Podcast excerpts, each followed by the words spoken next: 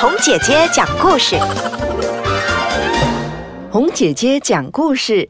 这一次，红姐姐要讲的是奇妙的种子。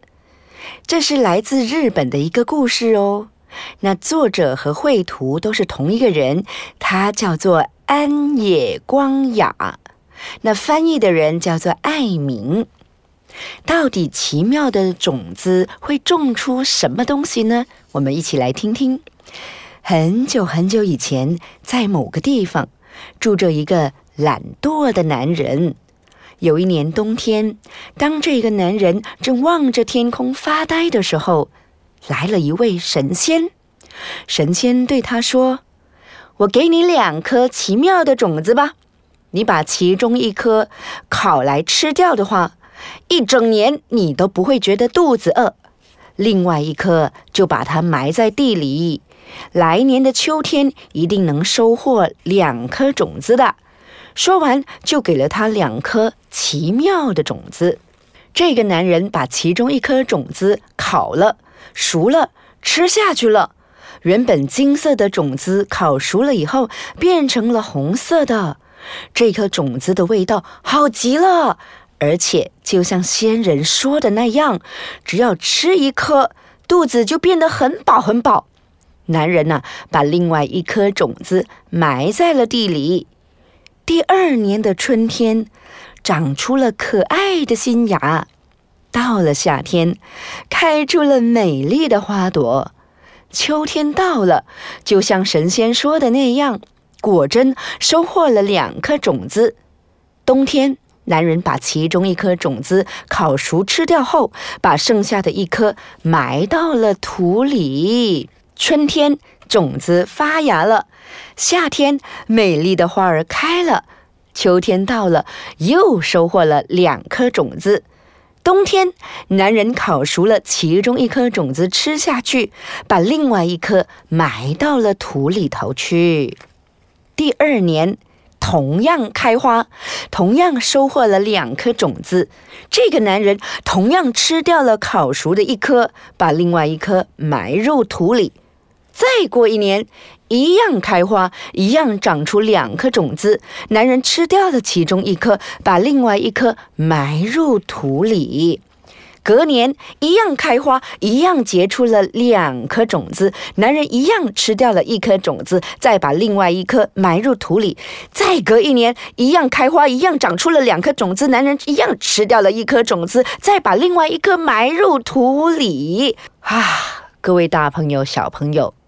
你们有没有发现，他不断的在重复这件事情呢？对了，这个男人呢，他也发现到了这个问题。他心里面想：这样下去的话，不论过了多久，都是重复同样的生活。不如今年我就把两颗种子都埋在地里，然后我自己找点别的东西吃，凑合一下吧。那一年的冬天，男人果然真的把珍藏的两颗种子细心的种到了地底了。那隔年，也就是说改变之后的第一年，神奇的事情发生了。大朋友、小朋友，你们猜不猜得到，到底发生了什么样神奇的事情呢？或许你猜的是对的哟。那待会儿呢，红姐姐讲故事会给你继续下半段哦。刚刚呢，我们听到了他种下了两颗种子，所以改变之后的第一年呢。就发生了神奇的事情，春天发芽，到了秋天，一共收获了四颗种子。你们猜对了，男人烤了其中的一颗种子吃了，把剩下的三颗埋入土里。在接下来的一年，就是改变后的第二年，春天发芽，秋天收获了六颗种子。男人吃下了一颗种子，冬天时把剩下的五颗种子埋到了地底下。为了怕麻雀和乌鸦来偷吃，男人做了一个鸣笛来吓唬鸟雀。风一吹，鸣笛。一响，鸟雀们就被吓飞了。你们猜猜看，第二年的秋天能采摘了多少颗的种子呢？接下来的一年，也就是改变之后的第三年，春天发芽，秋天收获了十颗种子。冬天呢，男人吃下了一颗种子，种下了九颗。第二年，也就是第四年，春天发芽，秋天收获了十八颗种子。冬天，男人种下了十七颗种子。接下来的一年，也就是第五年，春天发芽，秋天收获了很多很多颗种子。男人吃了一颗之后，把剩下的种子全都埋到了地底下。他一共埋了多少颗种子在地下呢？接下来的一年，第六年，那一年的秋天收获了好多好多好多颗种子，多的简直数不清。采摘的种子的工作忙得不可开交的时候，一个路过的女人帮了他一个忙。那一年一共收获了多少颗种子呢？男人和女人各烤了一颗种子吃下去。那一年的冬天，他们把剩下的种子都埋到了地底下，一共又埋了几颗呢？接下来的一年，第七年，春天发芽，秋天收获了，真的非常非常多的种子。那一年的冬天，两人高高兴兴地举办了结婚典礼。婚礼上来了五个朋友，他们给五个朋友分别送了两颗种子，其中一颗是给他们带回家当礼物的。两个人分别吃了一颗。那一年，男人进了个仓库，储藏了十六颗种子，剩下的种子全部埋到了地底下。